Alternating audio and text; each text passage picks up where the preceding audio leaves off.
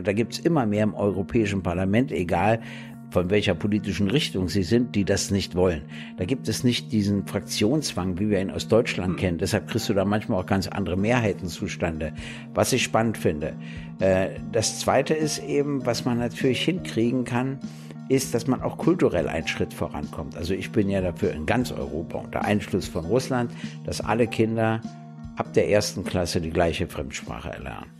Damit das erste Mal eine Generation entsteht, die miteinander gut kommunizieren kann. Die können auch andere Fremdsprachen lernen, aber sie müssen sich auf eine Fremdsprache einigen.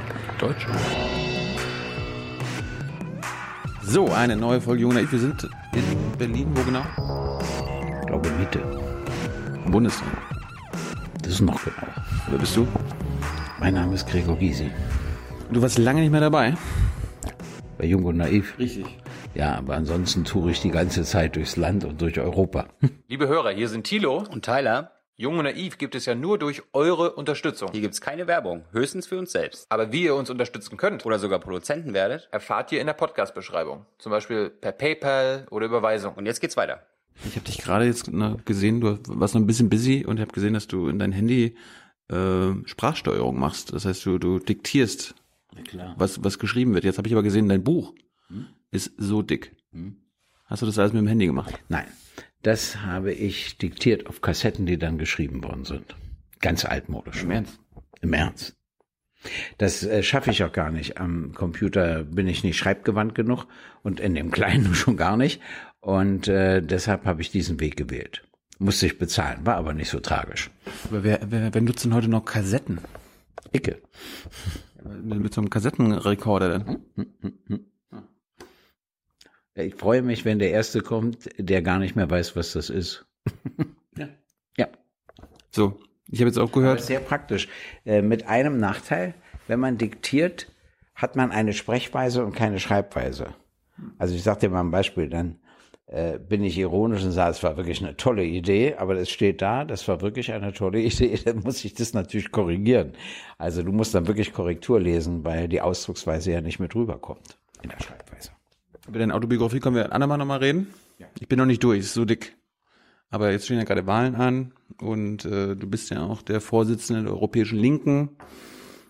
Ich habe äh, jetzt gerade von deiner Mitarbeiterin gehört, du hast mehr zu tun als, äh, als zu deiner Zeit als Fraktionsvorsitzender. Wie kann denn das sein?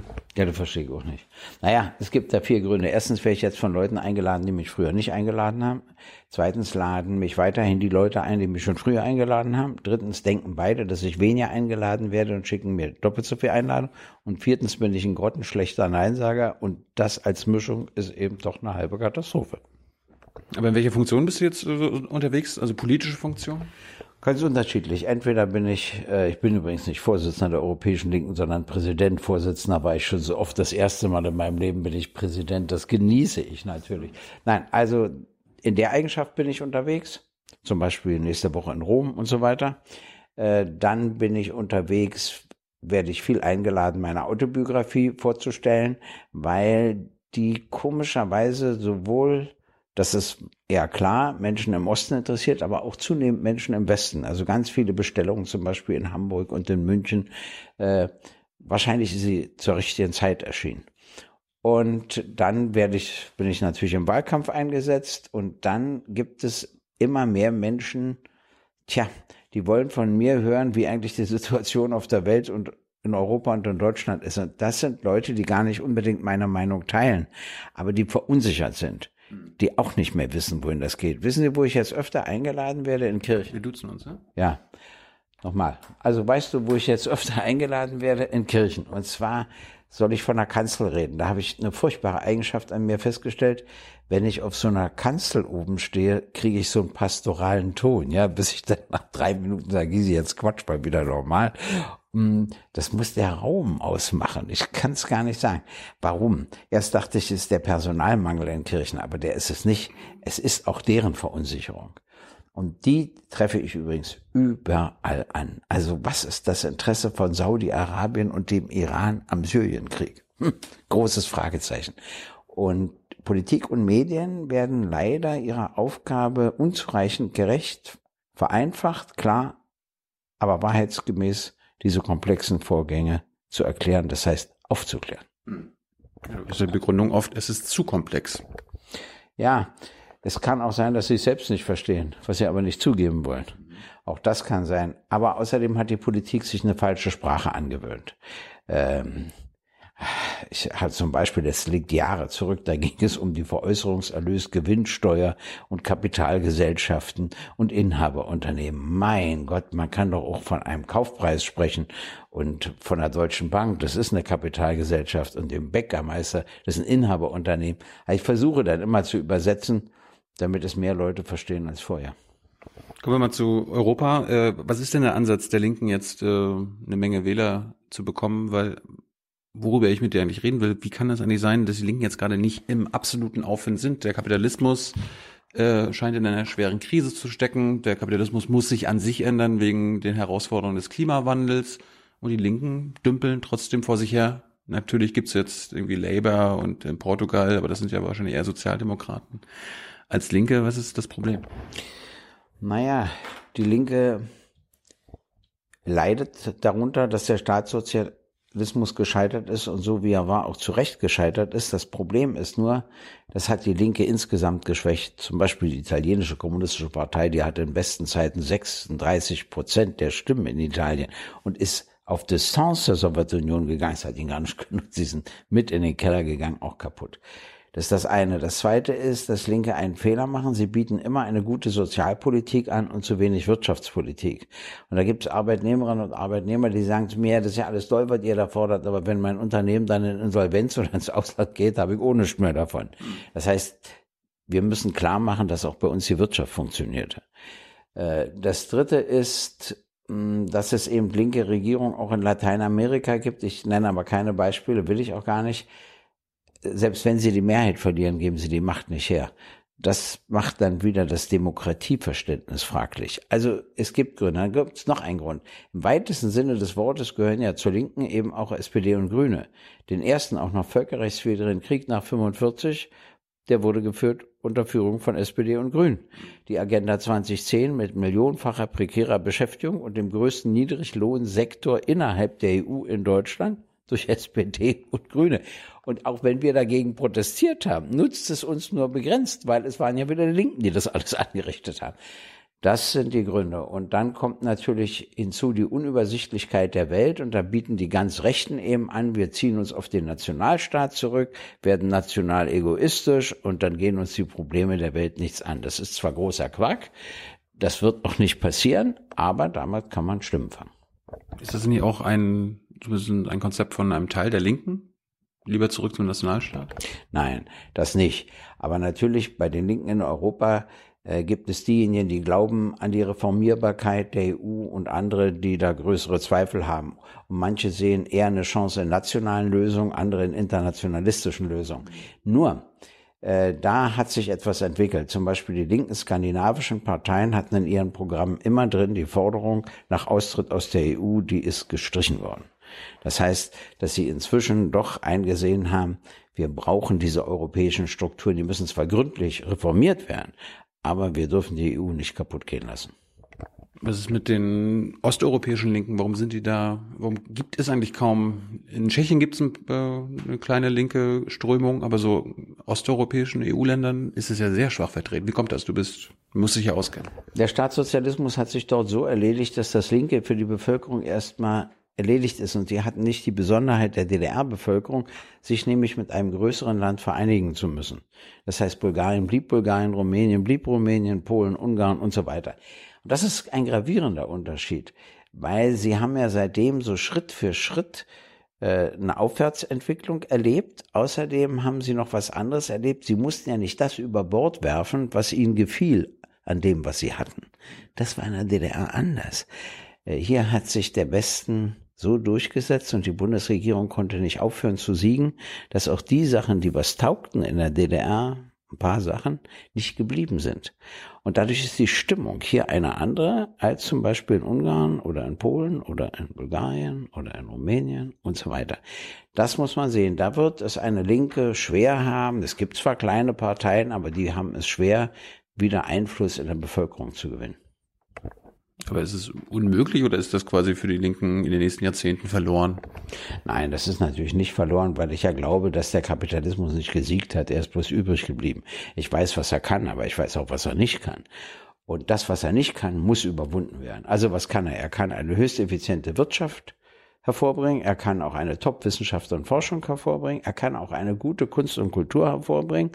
Er kann demokratisch sein, er muss aber nicht demokratisch sein, aber immerhin, er kann demokratisch sein. Was kann er nicht? Er kann keinen Frieden sichern, weil es immer um den Zugang zu Ressourcen geht und, nicht zu vergessen, weil an Kriegen zu viel verdient wird. Er hat größte Schwierigkeiten mit sozialer Gerechtigkeit, das kann er nicht. Er wird immer den Reichtum in wenigen Händen konzentrieren und versuchen, die Armut zu verbreitern und zu verallgemeinern. Und drittens hat er mit der ökologischen Nachhaltigkeit unter einer bestimmten Bedingung Schwierigkeiten. Es fällt ihm nicht schwer, dem Kapitalismus, wenn es ökologisch ist, zusätzlich etwas zu verkaufen. Hm. Aber wenn er den Verkauf einschränken muss, das ist Antikapitalismus. Das kennt man nicht. Man will nicht Verkauf einschränken. Wenn das aber passieren muss, dann merkst du alle Widerstände, die sich sofort regen. Na, und letztlich kann er auch keine Emanzipation des Menschen herstellen. Aber nur die Linken, oder anders, ich meine, die Linken müssen auch begreifen, was der Kapitalismus kann, weil man das nicht kaputt machen darf, sondern man muss sich überlegen, wie man das, was er nicht kann, wie man das überwunden bekommt. Und das gilt natürlich auch für Osteuropa und für andere. Aber wir haben jetzt weltweit zurzeit, und da hast du recht, in den USA und auch in Europa eine Rechtsentwicklung und eine Entwicklung zum nationalen Egoismus. Jetzt bist du ja wahrscheinlich einer derjenigen, äh, die sagt, die EU ist reformierbar. Ich meine, auf dem Parteitag gab es ja letztens äh, vor ein paar Monaten gab es auch Streit, du hast so, und da gab es ja auch viele Fundamentalisten, beziehungsweise äh, deutliche EU-Kritiker, die sagen, okay, lieber raus aus einem neoliberalen Europa als rein, drin sein und du so, nein, wir müssen es reformieren. Wie, wie, aber wie lässt sich das? Wo, wo kann man da reformieren? Also erstens äh, gab es aber eine große Mehrheit, die eher meine Position geteilt hat. Äh, das war für mich schon wichtig. Aber es gab einen grundsätzlichen Streit bei euch. Ja, natürlich. Äh, den gibt's aber bei uns immer. Bei uns ist es nur so, ein Streit steht schon in der Zeitung, bevor er überhaupt stattgefunden hat. Die Grünen könnten alles vernebeln, ihre streitigen Auseinandersetzungen. Das bewundere ich sogar ein bisschen, wie sie das hinkriegen. Aber im Ernst, natürlich lässt sich die EU reformieren. Zunächst ist es schwer, neue Verträge zu bekommen. Das ist wahr, obwohl man Verträge ändern müsste. Aber Schritt für Schritt äh, erreichen wir doch was. Zum Beispiel gibt es jetzt eine soziale Säule, die gab es vorher nicht. Die ist bloß noch nicht einklagbar. Der nächste Schritt ist, dass sie einklagbar wird, damit die europäischen Gerichtshöfe nicht nur über äh, die Rechte der Unternehmen und ein besonderer Gerichtshof über die Menschenrechte entscheiden darf, sondern in dem auch die sozialen Grundrechte endlich einklagbar werden. Und da ja auch die anderen merken, dass die EU zerbröselt, ich meine Beispiel Brexit, hm, der Egoismus von Polen, von Ungarn, von Österreich, von Italien, von Dänemark, von Holland, das ist schon alles sehr spürbar, müssen Sie sich ja auch überlegen, wie man das ändern kann. Und man kann es ja nur ändern, wenn die EU attraktiver wird für die Menschen. Aber für die Menschen wird sie nur attraktiver, wenn man zum Beispiel Lohnmindeststandards einführt, Steuermindeststandards einführt, ökologische Mindeststandards einführt und soziale Grundrechte einklagbar macht. Da gibt's viel zu tun. Ich sage mal das Gegenbeispiel, die AfD, die hat ja nun nicht beschlossen, dass sie austreten wollen, also dass Deutschland austreten soll aus der EU. Aber sie haben beschlossen, dass das Europäische Parlament aufzulösen ist. Das musst du dir mal überlegen. Erstens kandidieren sie für ein Parlament, das sie gar nicht wollen, aber mal abgesehen davon heißt das ja, die EU bliebe und das ohne Europäisches Parlament, das heißt ohne parlamentarische Kontrolle. Hm. Das wäre nun eine absolute Katastrophe und scheint mir dafür zu sprechen, dass sie Gegner der parlamentarischen Demokratie sind. Ich will umgekehrt das Europäische Parlament stärken.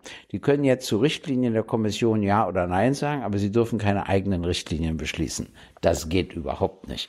Also solche Sachen. Und daran kannst du arbeiten. Da spreche ich ja auch mit führenden Politikern vom Europäischen Parlament. Ich habe auch mit Draghi gesprochen von der Europäischen Zentralbank und so weiter und versuche da immer, äh, sie zu öffnen und die Kunst besteht darin, dass du nicht unbedingt sagen musst, einfach was du willst, das reicht nicht, sondern wenn du sie dafür gewinnen willst, musst du deren Interessen kennen und sagen, aber es ist doch auch in ihrem Interesse, den Weg A oder den Weg B oder den Weg C zu gehen. Das ist die eigentliche Kunst. Das habe ich als Anwalt gelernt. Aber was muss denn jetzt institutionell sich ändern? Äh, wir hören ja auch von anderen Europäern, parteiübergreifend, Initiativrecht des Parlaments, ja. wahrscheinlich äh, eine Kommission als Regierung, also quasi als Regierung wählen lassen. Was ist mit dem EU-Rat? Willst du den abschaffen? Soll der Einfluss haben? Nein, im Augenblick geht es nicht darum, da irgendwelche Gremien abzuschaffen, sondern es geht darum zu verhindern, dass die Regierungen aus Europa einen Regierungsföderalismus machen. Es muss ein Parlamentsföderalismus sein.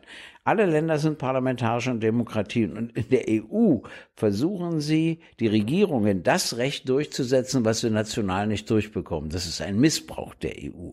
Dagegen muss die EU sich wehren. Und da gibt es immer mehr im Europäischen Parlament, egal von welcher politischen Richtung sie sind, die das nicht wollen. Da gibt es nicht diesen Fraktionszwang, wie wir ihn aus Deutschland kennen. Deshalb kriegst du da manchmal auch ganz andere Mehrheiten zustande. Was ich spannend finde. Äh, das zweite ist eben, was man natürlich hinkriegen kann, ist, dass man auch kulturell einen Schritt vorankommt. Also ich bin ja dafür in ganz Europa unter Einfluss von Russland, dass alle Kinder ab der ersten Klasse die gleiche Fremdsprache erlernen. Damit das erste Mal eine Generation entsteht, die miteinander gut kommunizieren kann. Die können auch andere Fremdsprachen lernen, aber sie müssen sich auf eine Fremdsprache einigen. Deutsche. Das kannst du als ausgeschlossen bezeichnen. Und zwar schon deshalb, weil unsere Artikel nicht zu erklären sind. Warum ist denn der Schrank männlich und die Tür weiblich? Wie willst du dir das merken? Das musst du auswendig lernen. Das ist viel zu anstrengend. Aber wahrscheinlich läuft es auf Englisch hinaus. Wie wir da von Frankreich überzeugen sollen, das weiß ich auch noch nicht. Also da muss uns noch was einfallen. Aber nicht nur das. Also ich sage nochmal, zum Beispiel das Parlament wird jetzt unruhig. Die wollen mehr Rechte. Äh, da können sie Druck machen. Und wenn die anderen wiederum die Europäische Union retten wollen, müssen sie sie attraktiver machen. Das ist der Punkt, wo ich ansetze und sage, ihr wollt doch auch, dass die Leute die EU wollen. Dann müsst ihr aber das ändern, das ändern und das ändern. Aber eigentlich heißt das doch quasi, dass das Parlament sich Macht von dem, den Regierungschefs Richtig. holen muss. Richtig. Aber die, die die Macht haben, geben die doch jetzt nicht freiwillig ab. Äh, und in den Ländern ist es wieder genau umgekehrt. Ne? Äh, da versucht die Regierung sich wieder Macht von den Parlamenten zu holen, aber dort ist es tatsächlich umgekehrt. Ja, wissen Sie, äh, oder weißt du, das ist immer so, dass das im Moment alles so schwer klingt, aber so schwer ist es gar nicht, weil der Brexit hat ihnen bewiesen, dass die EU auch kaputt gehen kann. Und wenn Sie etwas klüger sind, wissen Sie, dass Sie Dinge verändern müssen, wenn Sie das verhindern wollen. Und das wollen Sie ja verhindern, aus mehreren Gründen. Äh, der erste Grund ist, also bei all meiner Kritik an der EU, der erste Grund ist, dass die einzelnen Nationalstaaten doch politisch und wirtschaftlich gar kein Gewicht haben. Also unser Bruttoinlandsprodukt liegt so bei 2,5 Billionen US-Dollar, aber das amerikanische, also das US-amerikanische Bruttoinlandsprodukt liegt bei 12 Billionen US-Dollar das Chinas bei 8 Billionen US-Dollar und dass der EU als Ganzes bei 11 Billionen US-Dollar. Als EU sind wir ein Faktor, die einzelnen Nationalstaaten, nicht nur schon gar nicht die kleineren mit ihrem Bruttoinlandsprodukt. Zweitens auch weltpolitisch. Als EU sind wir ein Faktor auch für den Nahen Osten, die einzelnen Staaten. Was soll Luxemburg da anrichten können im Nahen Osten? Kannst du auch vergessen. Aber es gibt noch was ganz anderes, das ist der Frieden. Es gab noch nie einen Krieg zwischen zwei Mitgliedsländern der Europäischen Union. Das kann die NATO nicht von sich behaupten. Da wurden zwischen Griechenland und Türkei schon die Säbel gezückt, ja, gelegentlich, obwohl beide in der NATO sind. Aber in der EU hat es das noch nie gegeben. Das ist überhaupt das Wichtigste. Und ich sage dir, wenn die EU vollständig kaputt geht, kehrt auch der Krieg zwischen die Staaten wieder zurück. Denn das war die gesamte frühere europäische Geschichte. Und dann gibt es noch einen Grund. Es gibt europäische Konzerne, die kannst du nationalstaatlich nicht regulieren. Wenn überhaupt, kann es nur Europa. Sie machen es zwar schlecht, aber sie können es immerhin. Und dann gibt es noch einen dritten Grund, das ist die Jugend, das seid ihr. Ihr seid europäisch. Die meisten von euch können ganz gut Englisch. Ihr fahrt über den ganzen Kontinent. Ihr lernt mal dort und mal dort. Ihr arbeitet dort und dort und ihr versucht auch die, nicht nur die, die Menschen kennenzulernen, auch die Natur und vieles andere. Und Wenn wir dieser Jugend sagen, zurück zum alten Nationalstaat mit Grenzbaum, Pass und Visum, dann denkt ihr, die Alten haben eine vollständige Meise. Und deshalb sage ich, die Alten müssen die europäische Integration für die Jugend retten. Das ist unsere Aufgabe. Punkt. Du bist wahrscheinlich ein ähm, Freund von Jeremy Corbyn. Wie bist du mit seinen Brexit-Politik zufrieden? Gar nicht. Ehrlich gesagt, obwohl ich ihn ja an sich in Ordnung finde. Das Schwierige ist bei Großbritannien ist Folgendes. Also erstens hat ja der Brexit die Einleitung des Prozesses eine Mehrheit bekommen. Das nehme ich den Jungen zum Teil übel. Ich war in London, habe mit 100 Jungwählerinnen und Jungwählern gesprochen und habe sie gefragt, wer für den Brexit war. Nicht ein einziger. Dann habe ich gefragt, wer zur Abstimmung waren. So etwa 75, 25 nicht. Dann habe ich die 25 gefragt, warum nicht. Dann haben sie gesagt, ja, weil die Umfragen gesagt haben, es gibt sowieso eine Mehrheit gegen den Brexit man darf sein Wahlverhalten nie von Umfragen abhängig machen. Und zweitens habe ich gesagt, diese Faulheit ist Ausdruck von Verantwortungslosigkeit. Das hätte euch zehn Minuten eures Lebens gekostet, dahin zu gehen und das Kreuz zu machen. Und vielleicht hätte es dann eine umgekehrte Mehrheit gegeben. Wie dem auch sei. Nun hat es diese gegeben. Ich finde jetzt den Prozess höchst undemokratisch. Ich meine, das Unterhaus, das britische, kämpft ja darum, äh, das absolut erste politische Kabarett Europas zu werden. Das sind sie auch. Denn jeder weiß, was sie nicht wollen, aber keiner weiß, was sie wollen. Also, sie wollen keinen harten Brexit, sie wollen keinen Brexit mit Vertrag. Sie wollen keinen neuen Volksentscheid und sie wollen auch keinen Verzicht auf den Brexit. Ja, was wollen sie nun eigentlich? Und äh, deshalb sage ich, eigentlich wäre etwas anderes korrekt. Die Bevölkerung hat mehrheitlich entschieden, den Prozess Brexit einzuleiten. Jetzt muss man das Ergebnis vorlegen und jetzt muss die Bevölkerung nochmal entscheiden. Und zwar zwei Fragen. Bin ich nach wie vor für den Brexit oder bin ich gegen den Brexit? Und unabhängig davon, wie ich dort angekreuzt habe, falls es zum Brexit kommt, mit Vertrag oder ohne Vertrag. Punkt. Und wenn eine Mehrheit dagegen ist, hat es sich erledigt. Wenn eine Mehrheit nach wie vor dafür ist, dann weißt du auch, ob sie den harten Brexit wollen oder den mit dem Vertrag. Und einen anderen Vertrag wird es nicht geben. Punkt. Um so einfach ist es. Und Corbyn denkt immer, er kann noch bestimmte Dinge retten und andere verhindern und will sich nicht festlegen. Was ich verstehen kann, weil seine Wählerschaft auch gespalten ist. Aber das darf man nicht. Du musst als Parteivorsitzender, meine ich, also würde ich es machen, eine klare Meinung haben und sagen, ich weiß, dass es bei mir auch viele gibt, die es anders sehen, aber ich sehe es nun mal so. Punkt. Du hast die Verträge und Reformen von den europäischen Verträgen angesprochen. Macron hat es ja vorgeschlagen. Ja. Äh, Macron macht ab, ab und an ganz gute Vorschläge für die europäische Integration. Er macht allerdings in Frankreich die völlig verkehrte Politik des Neoliberalismus. Also er will unsere Agenda 2010 nachholen. Hm, dabei hat er sie schon in Deutschland nicht bewährt. Also, aber er versucht es. Deshalb ja auch der Widerstand zum Teil in der Bevölkerung. Aber natürlich will er, das ist neu für Frankreich, mehr europäische Integration. Denn als Kohl vorgeschlagen hat, eine politische Union als Voraussetzung der Währungsunion hat Frankreich das abgelehnt. Und deshalb hat er gesagt, gut, dann machen wir die Währungsunion ohne politische Union, was natürlich ein Fehler war. Ich habe ja damals die Rede gehalten und gesagt, dass das meines Erachtens gar nicht geht, weil dann gilt das billigste Angebot. So kam es zur Agenda 2010.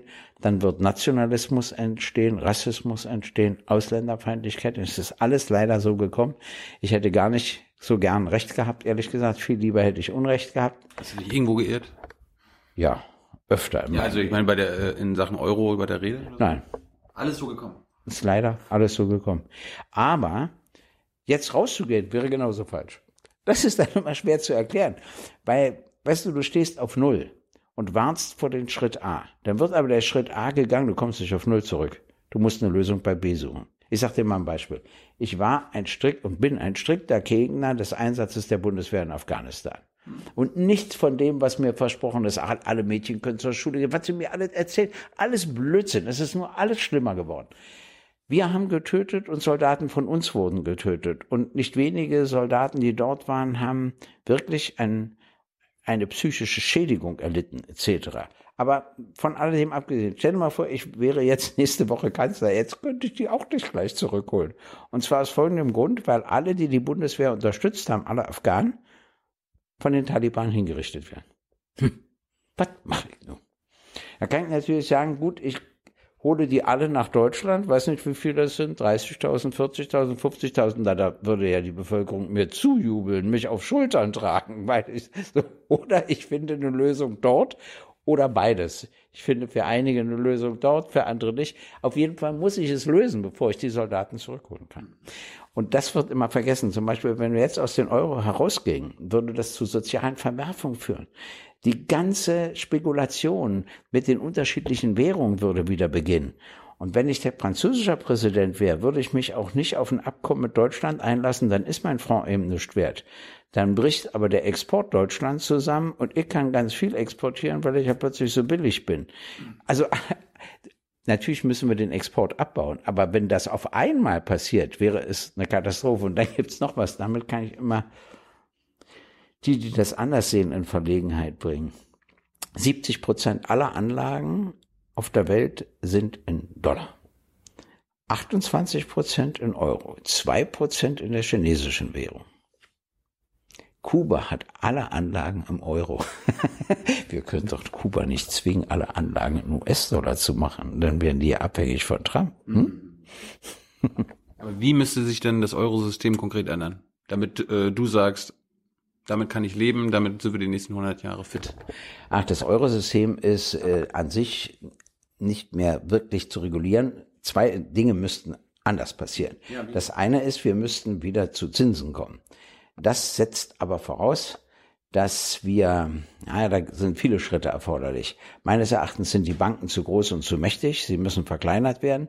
Sie müssen wahrscheinlich noch größere Rücklagen haben, um im Falle einer drohenden Pleite das selbst auffangen zu können, damit nicht die Steuerzahlerinnen und Steuerzahler alles bezahlen müssen. Äh, das muss man aber nicht machen bei den Sparkassen und nicht bei den Genossenschaftsbanken in Deutschland, weil die drohen nicht pleite zu gehen. Die sind ganz anders aufgestellt, ganz anders strukturiert. Da muss man also differenzieren. Ja, aber jetzt bist du beim Bankensystem. Ich wollte beim. Ja. Und beim zweiten, ja, die haben aber was damit zu tun.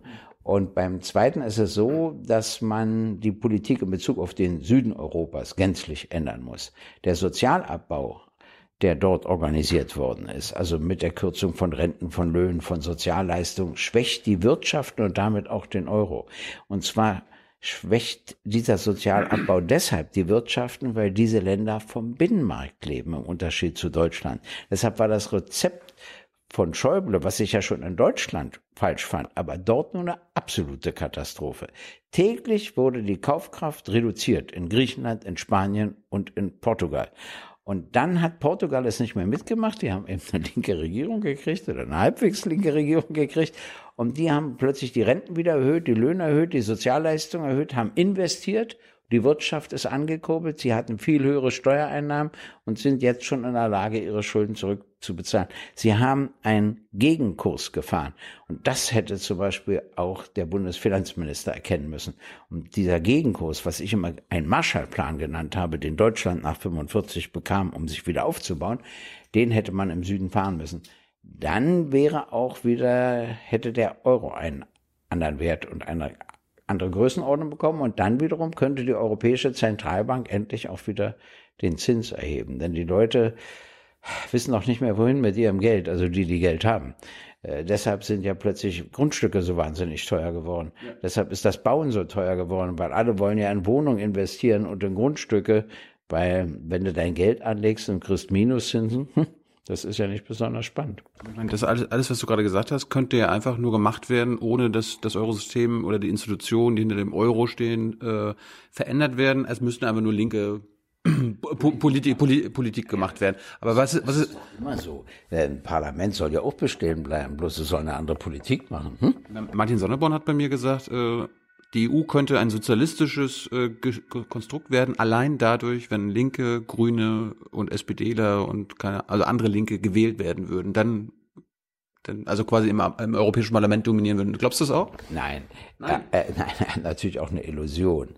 Wenn du lauter neoliberal geprägte kapitalistische Staaten hast, die ein Bündnis eingeht, entsteht in dem Bündnis nicht was Sozialistisches, das kannst du vergessen. Dann muss sich auch im Innern der Staaten was verändern. Aber trotzdem recht hat er natürlich, du könntest versuchen, andere Dinge durchzusetzen, wenn es eine Mehrheit der Linken im Europäischen Parlament gäbe, an die ich allerdings nicht glaube, aber wenn es sie gäbe und wenn die sich dann auch noch abstimmen würden, das muss ja nun auch noch passieren, sich mit der SPD zu einigen und den Grünen ist nicht so leicht. Sich schon unterhalb bei uns zu einigen ist schon schwer. Noch schwerer ist es, sich mit denen zu einigen. Trotzdem, er hat natürlich insofern recht, dass man für andere Mehrheitsverhältnisse streiten muss, weil man darf die Bedeutung des Europäischen Parlaments nicht unterschätzen. Und auch den Kampf, den die führen, äh, und den führen sie ja wirklich auch gegen bestimmte Strukturen, wo eben Regierungsföderalismus versucht wird. Und das geht auch nicht gut. Und ich meine, auch, wissen Sie, auch, die, auch Regierungschefs, die rechts oder konservativ sind, wenn sie die EU wollen, müssen sie die Politik ändern. So einfach ist. Im Wahlprogramm schreibt ihr, die EU ist seit der Krise, also der Finanzkrise, noch neoliberaler und noch autoritärer geworden. Warum? Ja, weil sich das neoliberale Denken durchgesetzt hat. Es hat sich bei Macron durchgesetzt, es hat sich aber auch in, in, in Ungarn und in anderen Ländern durchgesetzt. Sie wollten ja auch den Süden zwingen, so, neo, so neoliberal zu werden. Das war Spanien zum Teil. Jetzt hat Spanien eine neue Regierung äh, und versucht, diese Politik zu korrigieren. Das stimmt. Und das Problem ist eben, dass wir nicht wollen, dass sich das neoliberale Denken, also dass es die gesamten EU-Strukturen prägt. Und neoliberal heißt immer, ich will die Renten senken, ich will die Löhne senken, um die Kosten zu verringern, damit die Unternehmen besser Geschäfte machen können. Und vor allen Dingen bedeutet es auch immer, dass man die Ideen, die es mal bei dem Begriff der sozialen Marktwirtschaft gab, aufgegeben hat. Damals war es so, so wie sich die Produktivität der Unternehmen entwickelten, so entwickelten sich auch die Löhne und wie sich die Löhne entwickelten, so entwickelten sich auch die Renten. Davon kann heute überhaupt keine Rede mehr sein. Die Union sagt mir immer, Flexibilität ist der Maßstab. Der Ingenieur und die Lehrerin müssen immer in das Bundesland gehen, wo sie gerade gebraucht werden. Das muss in ganz Europa so sein. Dann sage ich immer, ja, und dann sollen sie noch drei Kinder haben, damit wir wieder mehr Deutsche werden. Und dann müssen sie sich gegenüber den Kindern völlig verantwortungslos verhalten, denn wir haben 16 Bundesländer und deshalb 16 verschiedene Schulsysteme. Das ist alles absurder Blödsinn, kann ich nur sagen. Es passt alles nicht zusammen. Also auf der einen Seite wollen sie da den Föderalismus stärken und sagen, Bildung muss eben Sache Bayerns und Sache Sachsen sein.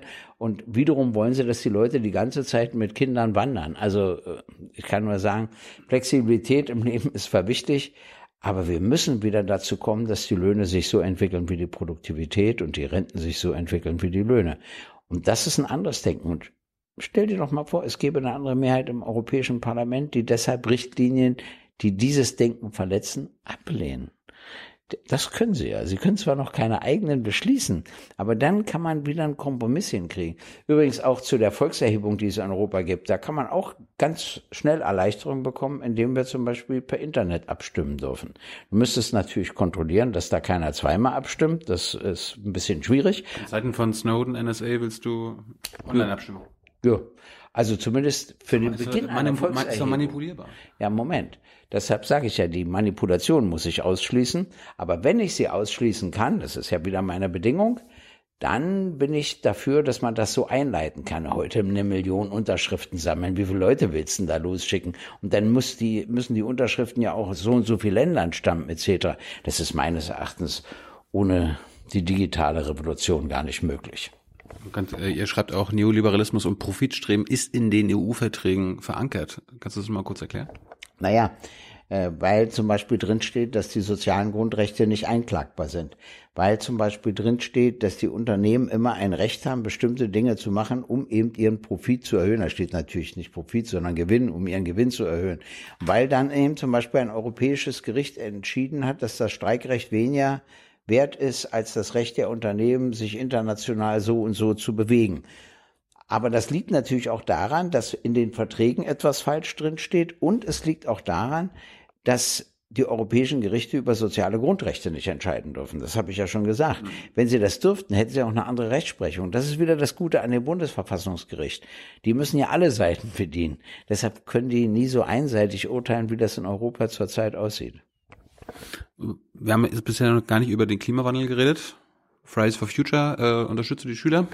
Na klar, ich finde das hervorragend. Ich habe der Jugend immer vorgeworfen, dass sie nicht rebellisch genug ist. Damit meine ich wirklich nicht gewalttätig. Aber die haben sich einfach zu viel bieten lassen. Also eine Weile lang bekamen Praktikanten in Deutschland gar kein Geld. Nun muss man auch als junger Mensch mal eine Stulle essen, ist meine Auffassung. Und die verließen sich einfach darauf, dass die Eltern das bezahlen.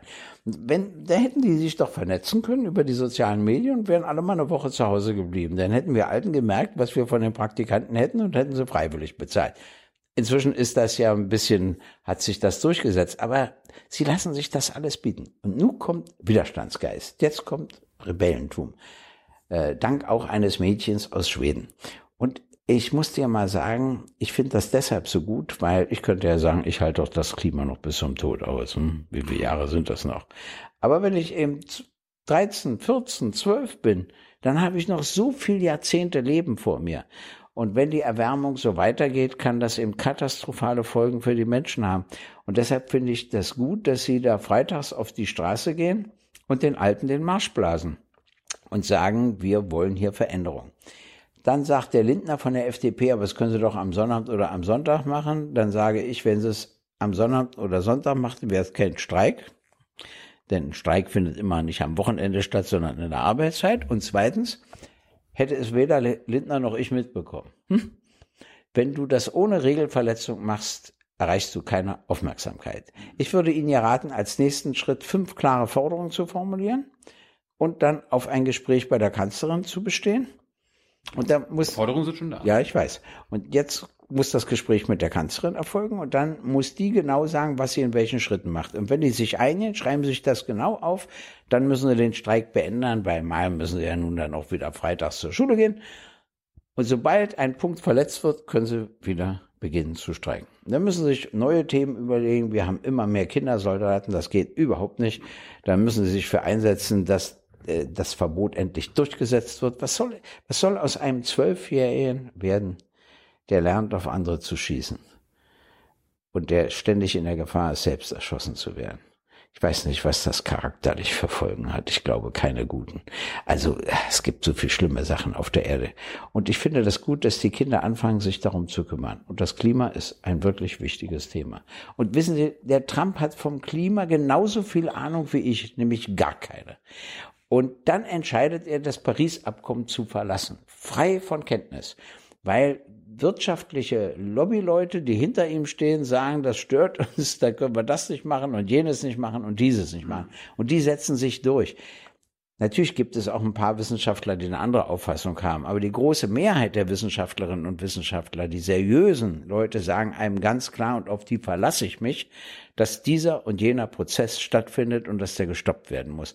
Und wenn dann so einer, weil er gewählt ist, meint, er hat die Macht, das Gegenteil zu tun, finde ich es furchtbar. Es würde ich, wenn ich in so einem Amt war, mich auch nie wagen, weil ich doch weiß, dass ich keine Ahnung davon habe und auf das Fachwissen anderer angewiesen bin. Und da würde ich doch nicht so einem Lobbyismus folgen. Du kennst, du hast Merkel gerade angesprochen, du, du kennst sie ja besser als äh, die meisten äh, von uns. Äh, du kennst dich mit Macht aus. Es ist klar, dass sie nicht mehr antreten wird. Sie wird nie, nie wieder irgendwo gewählt werden. Warum? Angela Merkel, ja, Angela Merkel. Warum macht sie jetzt quasi nicht viele unpopuläre Sachen, die quasi jetzt vielleicht auf äh, kurzfristig ihr, ihr Ärger einbringen könnten, aber sie könnte langfristig eine Ikone der Weltgeschichte oder der deutschen Geschichte werden, weil sie quasi den alles entscheidenden Klimaschutz eingeleitet hat. Weißt du, sie hat ja jetzt nichts mehr zu verlieren.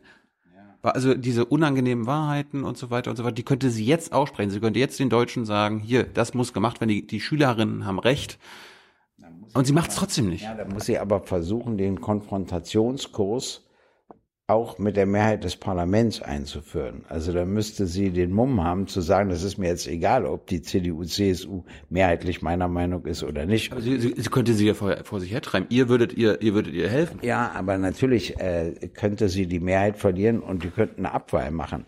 Das heißt, äh, so einfach ist das nun auch nicht. Das Problem bei ihr ist, ja, aber die CDU würde jetzt doch Merkel nicht äh, fallen lassen, weil sie für den Klimaschutz eintritt. Der März wäre schon dafür. Und äh, da gäbe es schon einige, die das begrüßten. Das muss ja nicht dieses Thema sein, es kann ein anderes Thema sein. Aber es gibt, es gibt zwei Sachen, die du wissen musst. Ich glaube, ihr großer Fehler war, dass sie in der Mitte der letzten Legislaturperiode nicht erklärt hat, dass sie zum Ende aufhört. Dann wäre sie mit Glanz und Gloria gegangen, aber das konnte Kohl nicht, das konnte sie auch nicht. Und das Zweite ist, äh, dass ich immer gefragt wurde, warum sie erst jetzt in den Libanon gefahren ist, warum sie erst jetzt in afrikanische Staaten äh, fährt, um die Bedingungen zu verbessern, damit eben nicht so viele Menschen nach Europa flüchten wollen. Das kann ich dir ganz genau sagen. Wenn sie das vor zehn Jahren vorbeugend gemacht hätte, was ja klug und richtig gewesen wäre, hätte eine stark bebilderte Zeitung immer geschrieben, dass sie das ganze Geld im Ausland verplempert. Dabei fehlt ihr das und das und das. Das stimmt dann auch, das fehlt wirklich. Und sie verschenkt da immer die Gelder etc. etc. Das fürchten Politiker. Und deshalb machen sie immer erst eine Politik, wenn was passiert ist. Deshalb brauchte sie Fukushima zum Ausstieg aus der Atomenergie. Nicht vorher. Im Gegenteil, vorher unter ihrer Leitung ist beschlossen worden, die Laufzeiten zu verlängern. Und deshalb brauchtest du den Ansturm von Flüchtlingen im Sommer 2015, damit du anschließend im Libanon und in Afrika eine andere Politik machen kannst. Das habe ich inzwischen begriffen. Es überzeugt mich allerdings überhaupt nicht, weil du ja als Bundeskanzlerin oder Bundeskanzler ein Eid leistest, Schaden vom Volk abzuwenden. Ergo meine ich, dass man vorbeugend tätig sein muss. Wenn ich jetzt Kanzler gewesen wäre, wäre ich zurückgegangen und sage, die bebilderte Zeitung hat völlig recht, ich habe so und so viel Geld zur Verfügung gestellt. Und zwar, weil ich weiß, wenn wir das heute nicht machen, werden wir A erleben, B erleben, C erleben. Und entweder habe ich mir so eine Vertrauensstellung gearbeitet, dass die Mehrheit sagt, na dann wird es wohl stimmen, oder ich habe sie mir nicht erarbeitet und sie wählen mich ab, dann habe ich trotzdem wenigstens meinen Eid nicht verletzt. Wenn ich jetzt ein linksdenkender Mensch bin und äh, liebäugel, die Linke zu wählen, aber zum Beispiel den Klimaschutz als das wichtigste Thema erachte, da kommt dann sofort, ob die Linken so, ja, ja, ja, sehen wir auch so, aber ihr seid keine Vorreiter. Also ihr, ihr könntet ja euch ja irgendwie das aus der Partei des Sozialismus einen Ökosozialismus oder so weitermachen. Warum Warum tut ihr euch so schwer mit Klimaschutz? Ich meine, ist ja auch in Brandenburg. In Brandenburg seid ihr an der Regierung. Da wird dann auch hier der Kohlebau, solange es geht, noch verteidigt und so weiter und so fort. Na gut, das sind ja noch ein bisschen verschiedene Themen. Also das, äh, die Ökologie ist inzwischen erkannt worden. Katja Kipping ist zum Beispiel eine Person, die Parteivorsitzende, die immer schon zu diesem Thema stand und das hat sich in der Partei auch durchgesetzt. Natürlich wird Ökologie immer mit den Grünen verbunden, deshalb steigen sie ja jetzt auch so auf. Äh, ja, aber ihr, ihr könntet die Grünen doch links überholen oder äh, im Grünen überholen, weil die Grünen doch immer mehr in die Mitte drängen. Ja, ich sag, äh, das ist wahr, die drängen äh, Richtung Union. Und vor allen Dingen gibt es einen Unterschied. Sie wollen immer antiökologisches Verhalten teuer machen und damit versuchen, es zu verringern. Und das ist nie mein Weg. Weil ich kann zum Beispiel Benzin so teuer machen, dass du nicht mehr fahren kannst, aber ich kann fahren. Das heißt, ich mache daraus ein Privileg, wenn ich es teuer mache. Das kann nie der Weg der Linken sein. Die Linken, deshalb nenne ich das immer ökologische Nachhaltigkeit in sozialer Verantwortung. Die Linken müssen die Mobilität aller sichern. Die, darüber muss man sich Gedanken machen. Und da kann es Zukunftsprojekte der verschiedensten Art geben. Also ich glaube, dass die Ökologie bei uns eine zunehmende Rolle spielt, aber mit dem Vorzeichen immer an sozialer Verantwortung mitnehmen. Und bei der Braunkohle geht es ja um die Verständigung zwischen SPD und Linken. Die war natürlich nicht so leicht bis wann und um die Konversion.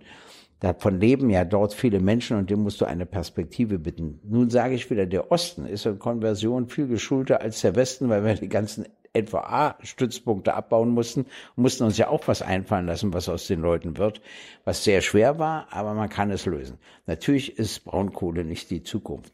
Wieder eine Bewegung, die Sinn machte, die ja verhindert hat, dass der uralte Wald abgeholzt wird, bloß um die Braunkohle darunter zu gewinnen.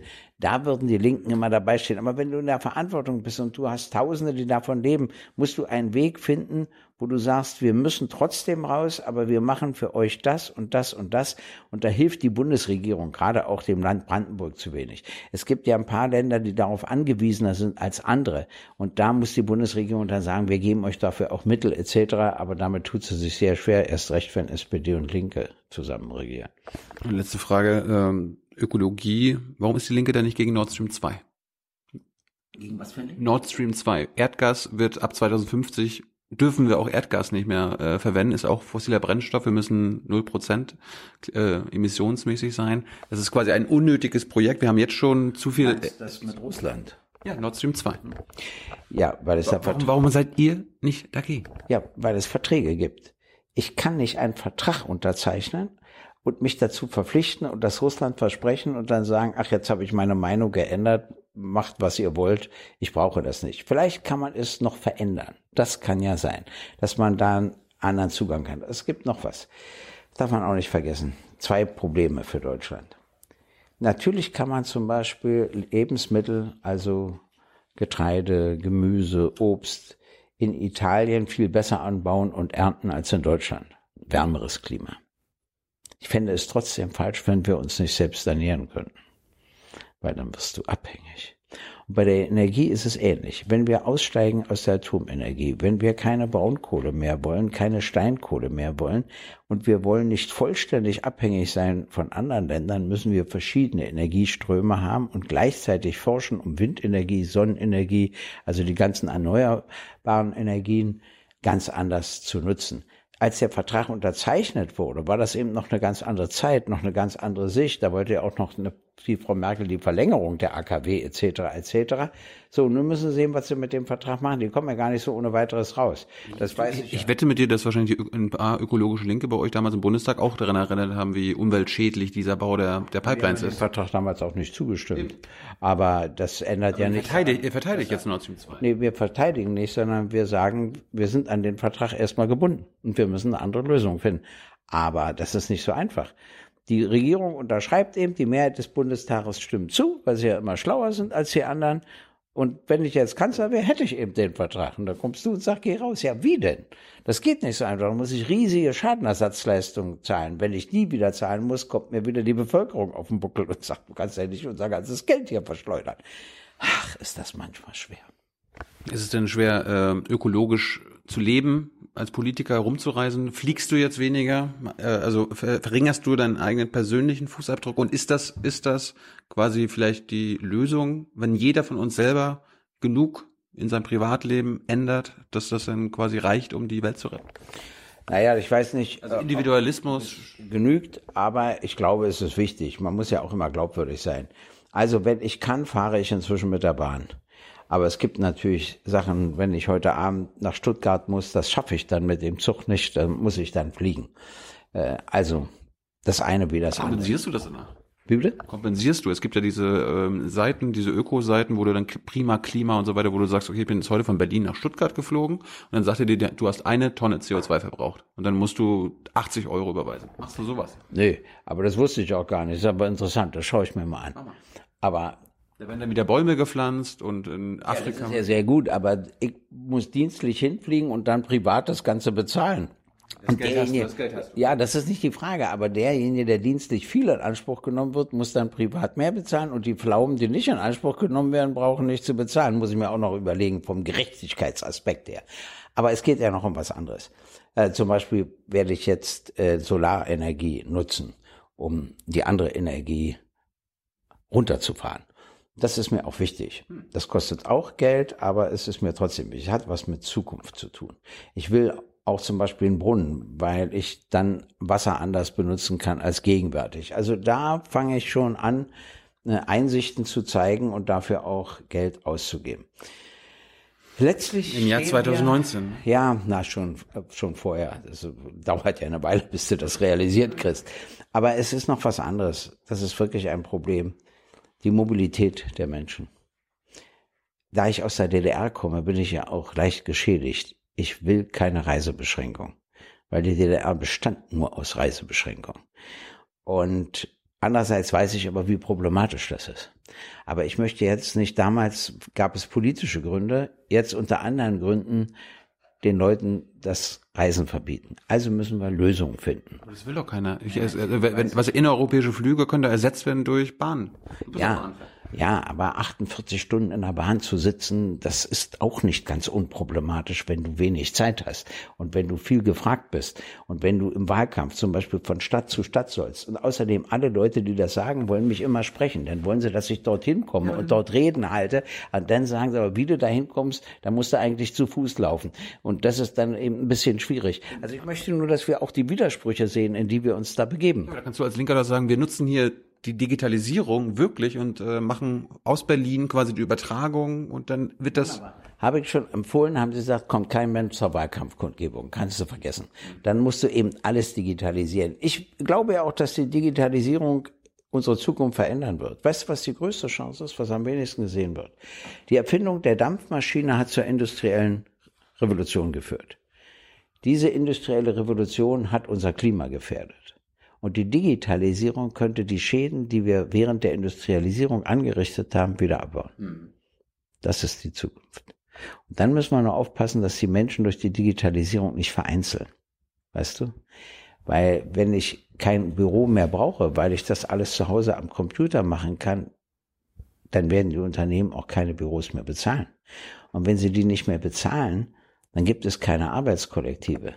Dann gibt es keine sozialen Verbindungen. Dann sitzt jeder zu Hause und arbeitet von Ausnahmen natürlich abgesehen digital. Und da müssen sich Gewerkschaften, da müsst auch ihr, da müssen wir sich alle Gedanken machen, wie wir das wiederum verhindern, weil ich die Vereinzelung des Menschen nicht möchte. Hey Leute, Jung und Naiv gibt es ja nur durch eure Unterstützung. Ihr könnt uns per PayPal unterstützen oder per Banküberweisung, wie ihr wollt. Ab 20 Euro werdet ihr Produzenten im Abspann einer jeden Folge und einer jeden Regierungspressekonferenz. Danke vorab. Jetzt sagst du es gerade noch Digitalisierung und Währung. Ihr seid ja gegen Bitcoin. Ihr fordert ein Wahlprogramm das, das Verbot von Bitcoin, weil die Schürfung dieser Kryptowährung große Mengen an Energie äh, braucht.